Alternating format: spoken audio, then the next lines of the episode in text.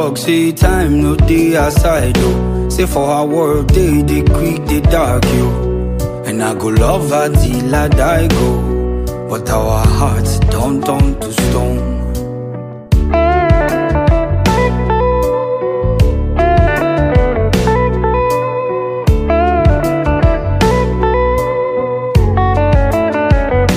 The man say market no dey sell. Oh.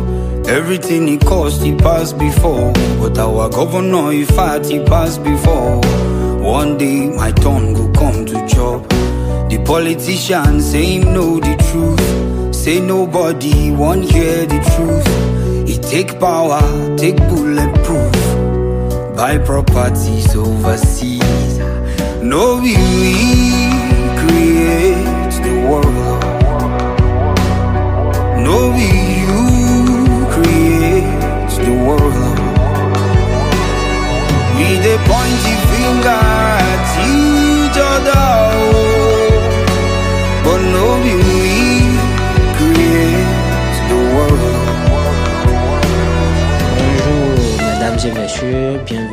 ce nouvel épisode de votre podcast Overthinking. Dans cet épisode, nous allons aborder la question de la constitutionnalité du parrainage.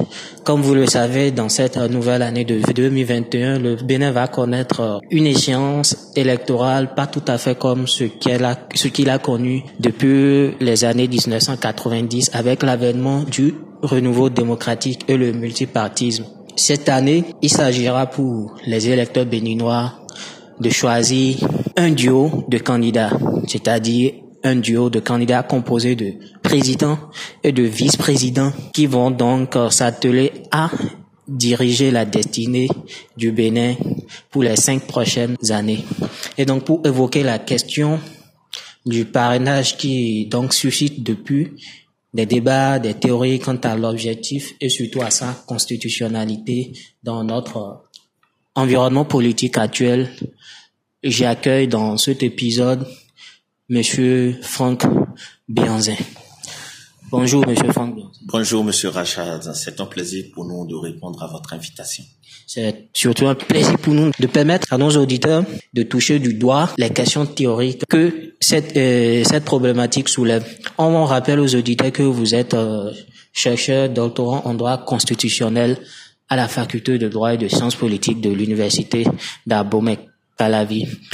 Pour ne pas trop tergiverser, Monsieur Franck Bianzin, c'est quoi le parrainage et pourquoi? Euh, avant de répondre à votre euh, préoccupation, permettez-moi de rappeler, comme euh, vous étiez en train de le dire dans vos propos liminaires, que les élections présidentielles de 2021 au Bénin sont une élection particulière en ce sens que elles font émerger d'autres concepts.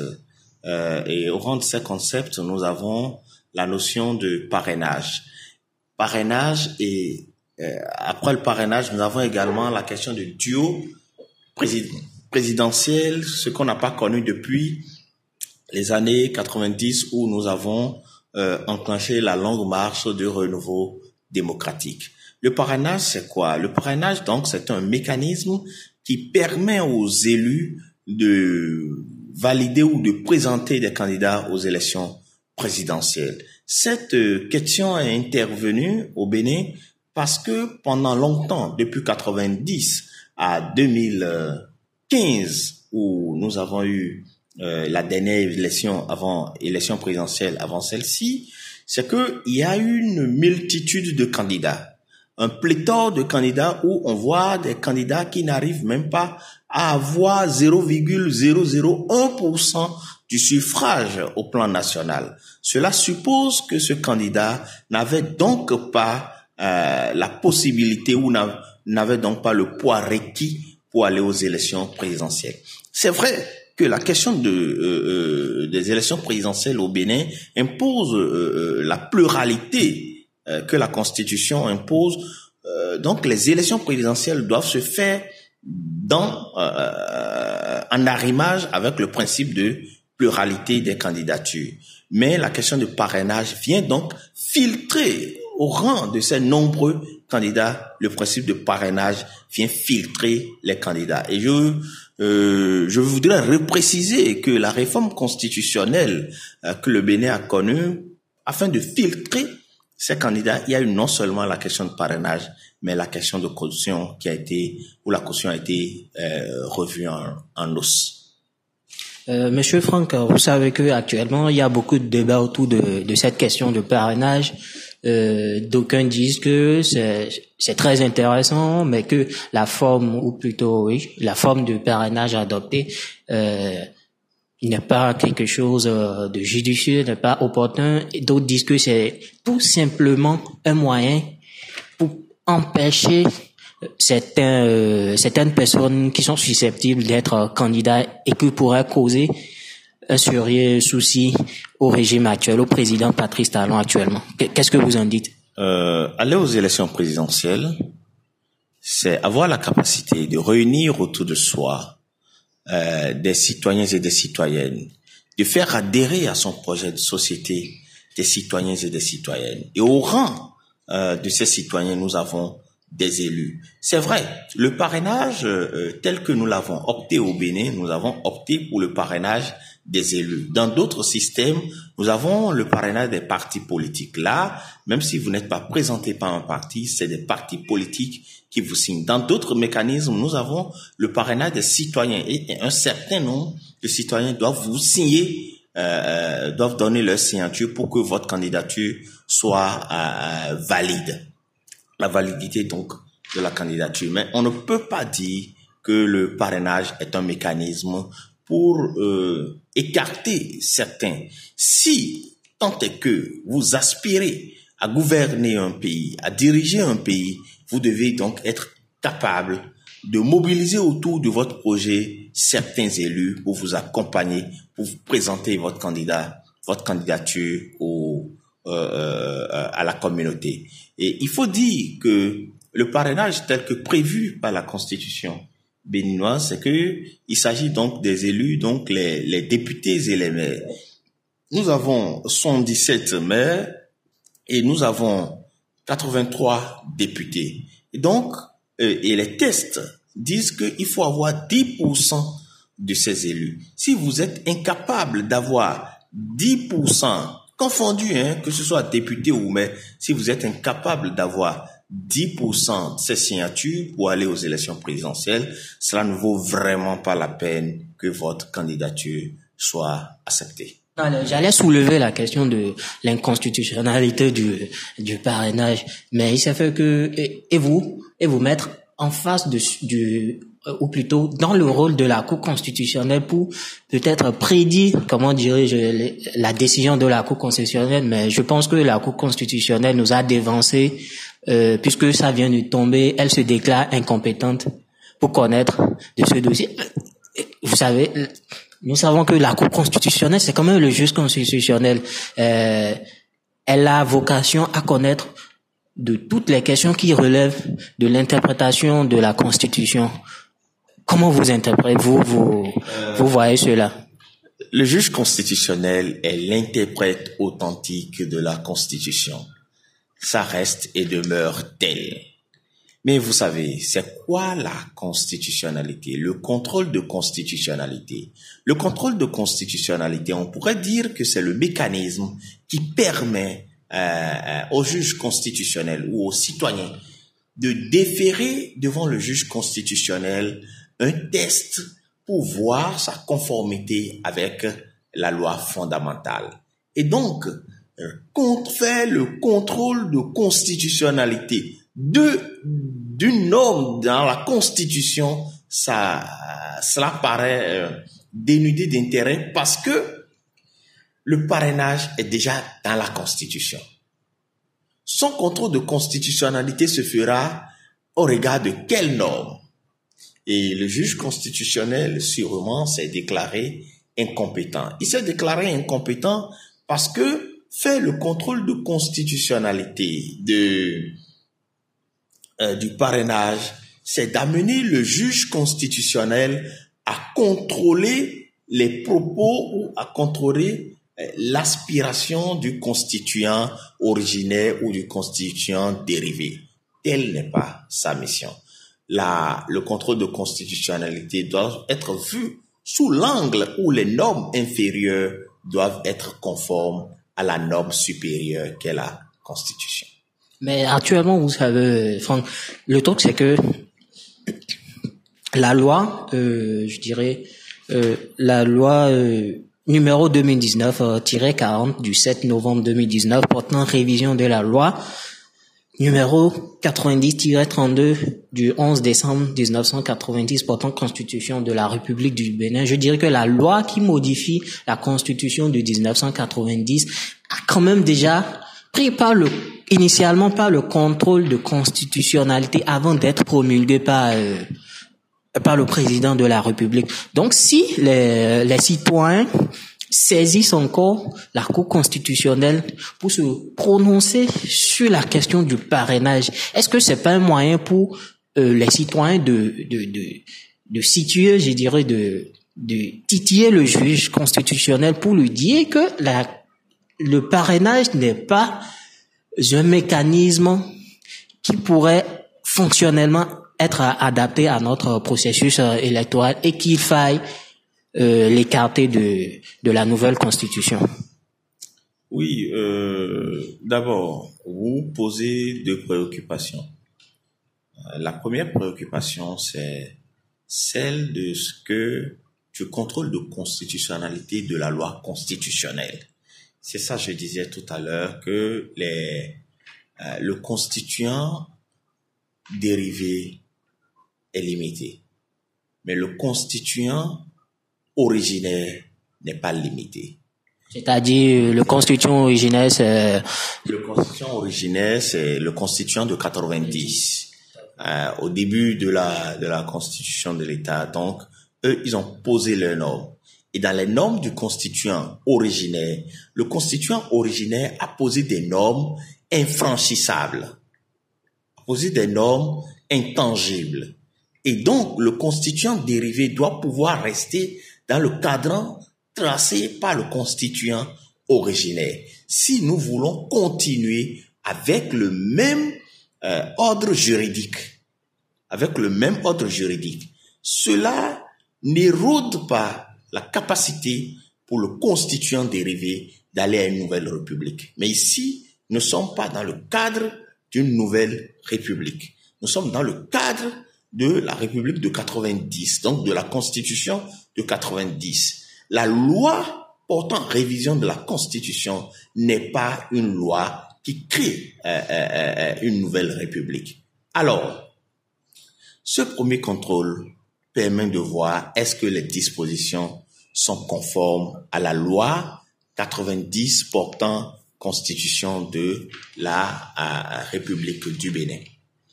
Mais dès lors que c'est passé et que ça devient loi constitutionnelle, je vous rappelle que ce contrôle est un contrôle a priori, hein, avant que la loi constitutionnelle ne soit promulguée. Donc, au moment où ça subissait le contrôle, ça n'avait pas la valeur de la, de la loi constitutionnelle. Donc, c'est un contrôle a priori. Mais après, ce qui se passe, ce qui se passe maintenant, c'est un contrôle a posteriori. Donc, c'est déjà la Constitution. Et le juge constitutionnel estime que cela ne relève pas de ses prérogatives de faire un contrôle de constitutionnalité de la loi constitutionnelle. Euh, ça, semble un peu bizarre, ça semble un peu incompréhensible parce que pour des gens qui ne sont pas juristes et qui puissent être encore euh, juristes euh, spécialistes des questions constitutionnelles, c'est incompréhensible. Je suis que sur les réseaux sociaux, les gens sont en train de de, de s'étonner de la décision de la Cour constitutionnelle. Oui, ils ont raison, mais c'est ce que je dis. Le contrôle de constitutionnalité se fait en deux temps. Il y a le contrôle a priori, c'est-à-dire le contrôle qui se fait avant que la loi ne soit promulguée par le chef de l'État. Au moment où on fait ce contrôle, ce n'est pas la loi, la loi, ce n'est pas encore une loi constitutionnelle. On est dans le processus législatif ou dans le processus d'élaboration de la loi. Ça n'a pas la même valeur que lorsqu'on veut faire le contrôle a posteriori. C'est promulgué. C'est devenu une loi de la République. Il faut dire aussi que euh, par rapport au contrôle de constitutionnalité, a priori, que le juge n'est pas habilité à aller sur toutes les matières de la Constitution. Et ce cas, par exemple, est arrivé dans, euh, par exemple, en France, à plusieurs fois, où euh, le juge constitutionnel appelé à se prononcer sur euh, les désiderata du pouvoir constituant originaire ou du pouvoir constituant dérivé, le juge constitutionnel s'est déclaré incompétent euh, deux à trois fois déjà. Voilà ce que j'avais à, repréciser par rapport à, cela. Euh, euh, parlons toujours du, parrainage. Est-ce qu'il ne pourrait pas se poser un problème plus tard de la qualité du parrainage? On sait que la loi demande au, au duo président, vice-président d'apporter le parrainage nécessaire pour la validation de leur candidature. La loi dit euh, parrainage des élus. On sait qu'au Bénin, nous avons les députés qui sont des élus nationaux et nous avons les, les maires qui sont des élus locaux. Est-ce que euh, dans le futur, cela ne pourrait pas, cela ne pourrait pas poser un problème de, de qualité de parrainage?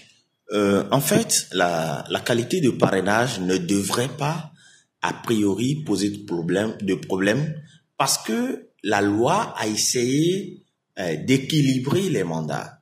C'est vrai, euh, dans votre question, euh, cela amène à, à, se demander ou à savoir si le parrainage d'un député est l'équivalent ou est la même chose que le parrainage d'un maire. tant entendu que le député a a un mandat euh, de représentation nationale. Mais la loi électorale a été, a été claire sur la question. Le parrainage, que l'on soit député ou d'un ou d'un maire, le parrainage des, des, des deux acteurs, le parrainage s'équivalent. Merci. Euh, toujours parlant toujours du parrainage, euh, euh, bon, je, dirais que bon voilà, euh, l'article 45 alinéa 5 de la nouvelle constitution, je dirais de la loi 2010, numéro 2019-40 du 7 novembre 2019 portant révision de la constitution du 11 euh, décembre 1990 euh, dispose que qu'en cas de désistement, d'empêchement ou de décès d'un candidat en fonction de vice-président de la République après le dépôt de candidature, le candidat en fonction de président de la République pourvoit si possible à son remplacement conformément aux conditions prévues à l'article 44 de la Constitution, excepté celles relatives au parrainage. Euh, j'aimerais savoir, plutôt, est-ce que vous, euh, est-ce que vous pouvez éclairer, euh, je sais pas, euh, les gens sur le fait que,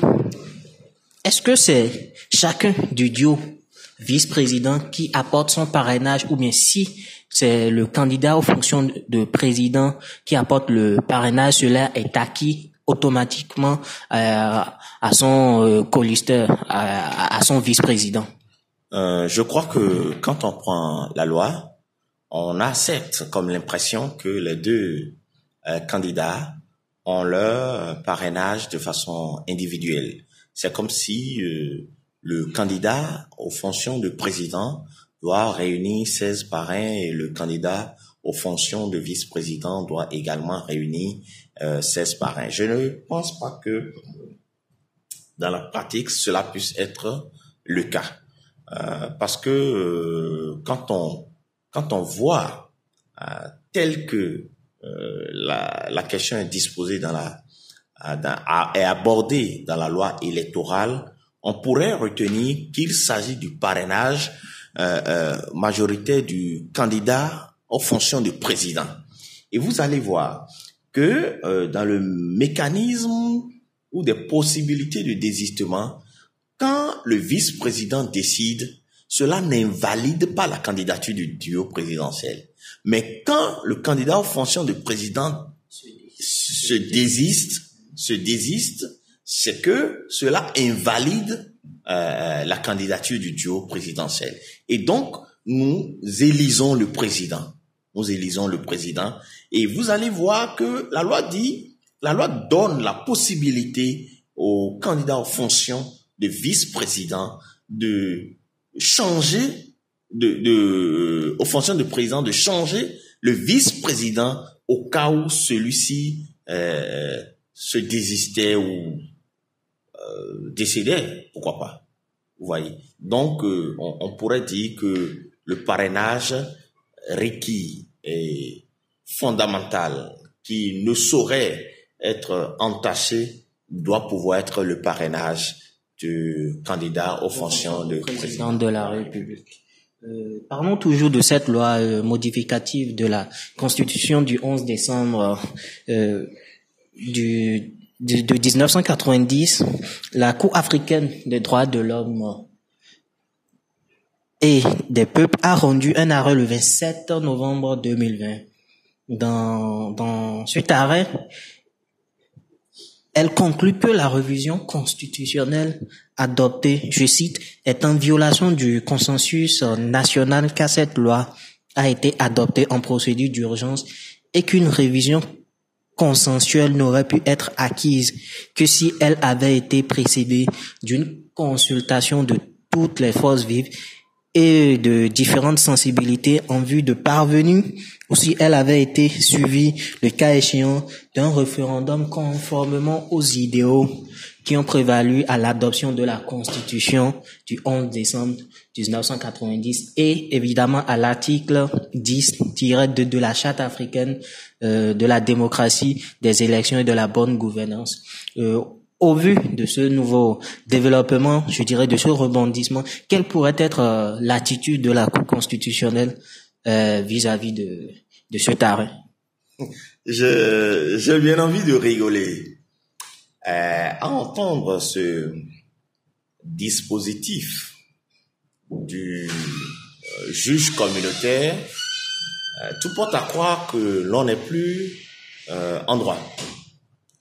Comment ça ben, C'est quand même un arrêt, c'est quand même une cour régionale, une cour communautaire. C'est ça qui paraît plus ridicule dans la dans la question. Vous, vous savez, le, le juge communautaire semble, de par cette décision, dire que une révision constitutionnelle n'est valable que lorsqu'elle passe un référendum. Elle ne dit pas forcément un référendum. Elle dit que ça ne répond pas aux idéaux qui ont prévalu à l'adoption de la euh, Constitution du 11 décembre 1990. Elle donne comme exemple juste le référendum que ça pourrait peut-être prendre par le référendum. C'est ça je dis. Mais c'est méconnaître la Constitution béninoise que de dire qu'une révision constitutionnelle ne saurait euh, euh, prospérer sans avoir passé euh, même s'il ne le dit pas de façon euh, explicite, sans avoir euh, pris part le canal du référendum. Mais le juste, met la censure, c'est le caractère consensuel. J'en viens, j'en viens. C'est pour ça que je dis, tout porte à croire que nous ne sommes pas dans un endroit. Vous savez, il y a ce que nous appelons le pouvoir constituant dérivé et vous allez prendre la constitution de notre pays, ça dit le peuple exerce sa souveraineté à travers ses représentants. Alors, parlons de représentants, vous savez qu'à l'Assemblée nationale, euh, nos, nos, cher ami Rachad, nos députés à l'Assemblée nationale sont issus d'un seul bord politique. Donc moi je trouve que la la CHDP a quand même raison de dire que ça ne répond pas aux idéaux qui ont prévalu en 1990, puisque l'Assemblée nationale c'est vous savez ce que c'est? Le, le rôle de la Cour est donc de récuser les institutions légitimes d'un État Non, pas du bien, tout. La Cour s'attribue désormais euh, ces missions-là. La Cour euh, africaine n'est pas là pour apprécier la légitimité du Parlement béninois. Le Parlement béninois est la représentation nationale du peuple béninois. Et cette représentation agit en tant que pouvoir constituant dérivé, ce que la loi constitutionnelle du Bénin autorise.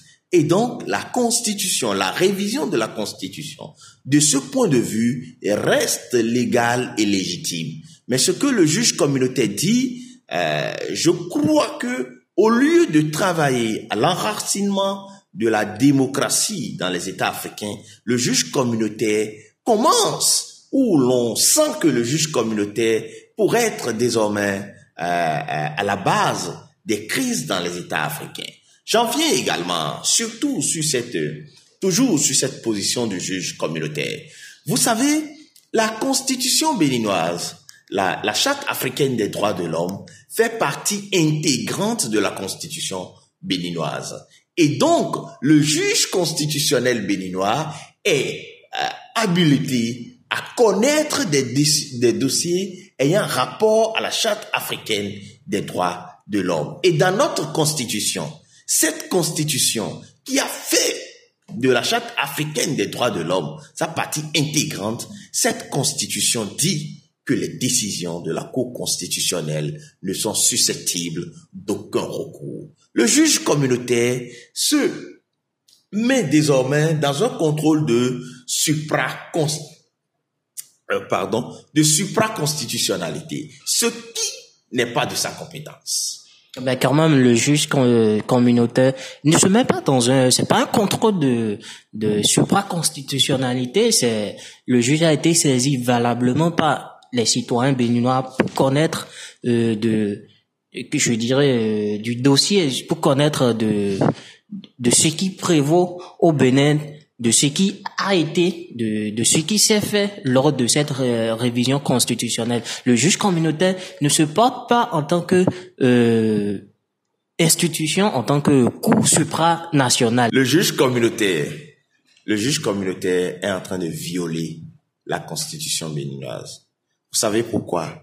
Les décisions de la cour constitutionnelle, il est bien écrit euh, dans notre euh, constitution que les décisions de la Cour constitutionnelle ne sont susceptibles d'aucun recours. Et en le disant, le constituant originaire n'a pas fait une dérogation au juge communautaire. Et aucun accord, aucune convention auquel le Bénin fait partie n'a donné cette prérogative au juge communautaire de faire le contrôle de constitutionnalité ou le contrôle même de conventionnalité des décisions du juge. Les traités régulièrement signés par l'État béninois entrent dans le corpus juridique de l'État, prennent une autorité supérieure à celle des lois, mais pas au-dessus de la Constitution, la hiérarchie des normes. Et donc, quel que soit le traité euh, auquel nous sommes partis, la procédure, la procédure euh, d'internalisation traité, même de ratification, voudrait que l'on envoie ce traité à, à l'Assemblée nationale qui vote sur ça avant que cela, pardon, n'entre dans le corpus juridique béninois. Ça ne veut pas dire, ça ne veut pas dire, ça ne veut pas dire que les traités sont au-dessus de la Constitution, la hiérarchie des normes. Aucune norme ne vient concurrencer Sa Majesté, la Constitution. Nous ne sommes pas dans des tribunaux euh, euh, ordinaires, nous ne sommes pas dans des euh, juridictions de, de droit comme... Nous sommes en matière constitutionnelle et nous sommes dans une autre juridiction. La juridiction qui, entre griffes, l'expression de la souveraineté de l'État. C'est de ça qu'il s'agit. Si vous admettez ça. Donc euh, l'expression, la, euh, la, souveraineté de l'État s'exprime que lorsque cela euh, avantage l'État, je dirais lorsque cela au niveau international, l'État se heurte à la décision d'une cour supérieure, d'une cour communautaire ou plutôt d'une cour internationale on évoque la souveraineté des institutions nationales, mais lorsque l'État ne se hâte pas, mais euh, l'État couvre les Chines, c'est ça, c'est ce que vous voulez dire? Euh, Parce que ça semble être des propos souverainistes, c'est pas des propos, c'est pas vraiment basé sur sur des principes juridiques. Non, mais encore vous dites que ce n'est pas basé sur des principes juridiques. Le principe que j'évoque, j'évoque euh, recadrons les choses, euh, Rachad, recadrons les choses. J'ai dit dans la constitution béninoise, il est écrit, noir sur blanc, que les décisions de la Cour constitutionnelle sont sans recours. Et en le disant, le juge constitutionnel n'a pas fait une dérogation à une autre juridiction. Premier aspect, juridique. Deuxième aspect, juridique aussi. Avant que les traités les conventions et autres ne soit ratifié par l'État béninois, cela devrait se faire suivant la procédure constitutionnelle de l'État. Et voilà, nous sommes donc à la fin de cet épisode. J'espère que cela vous aura éclairé sur certains points un peu encore obscurs avant euh, le début de, cet épisode. Euh, comme toujours, il faut partager, il faut liker et il faut surtout surtout vous rendre sur notre sur le site de notre blog euh, car comme vous le savez, le podcast Overthinking, je dirais, appartient au blog ECIT. On se dit à tout à l'heure.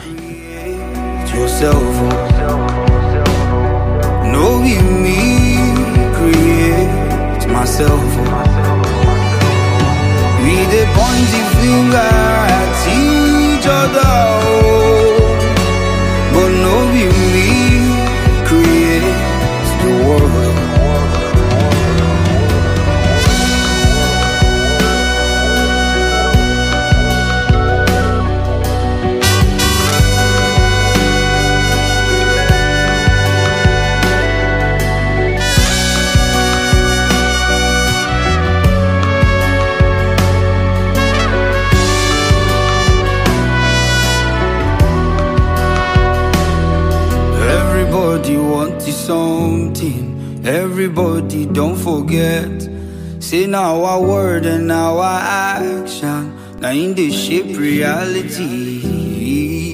DJ more music that NG.